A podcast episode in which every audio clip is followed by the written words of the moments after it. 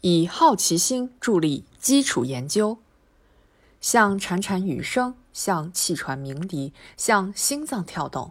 中国科学院大学在寄送本科生录取通知书时，附赠一张黑胶光盘，其中刻录着一组来自宇宙深处的声音。这段声音是中国天眼 FAST 捕获的脉冲新信号，经过处理转换成音频。这种为学子寄送宇宙声音的方式，点燃了他们探索科学奥秘的好奇心。为什么要重视好奇心？因为好奇心是科学精神的体现，不仅可以让一个人从科学研究中收获乐趣，还可以成为推开真理之门的助推器。习近平总书记不久前主持召开科学家座谈会时所指出，科学研究，特别是基础研究的出发点，往往是科学家探究自然奥秘的好奇心。基础研究是科技创新的源头。从科学发现自身规律看，基础研究一方面要通过解决重大科技问题来推动，另一方面很多时候也要依靠探索世界奥秘的好奇心来驱动。而从实践观之，凡是取得突出成就的科学家，都是凭借执着的好奇心、事业心，终身探索成就事业的。禾下乘凉梦想，让袁隆平培育出高产的先行杂交水稻。对植物分类学的极大兴趣，让屠呦呦打下了发现全新抗疟疾药物青蒿素的基础。好奇心驱动科学发现的例子比比皆是。新奇想法和求知欲望愈强烈，探索和钻研的劲头就越足。只有树立敢于创造的雄心壮志，敢于提出新理论，开辟新领域，探索新路径。在独创独有上下功夫，才能多出高水平的原创成果。当然，从单纯感到好奇到实现科研突破之间，会有很长一段路要走。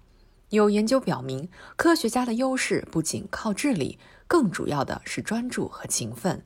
经过长期探索，而在某个领域形成优势。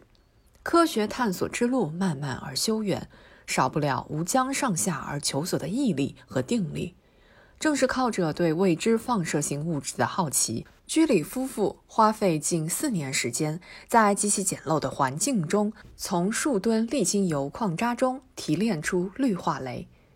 大学本科期间对量子物理产生好奇的潘建伟，潜心研究量子技术，建设科研团队，终于在量子纠缠领域形成了世界级研究成果，成为我国量子卫星首席科学家。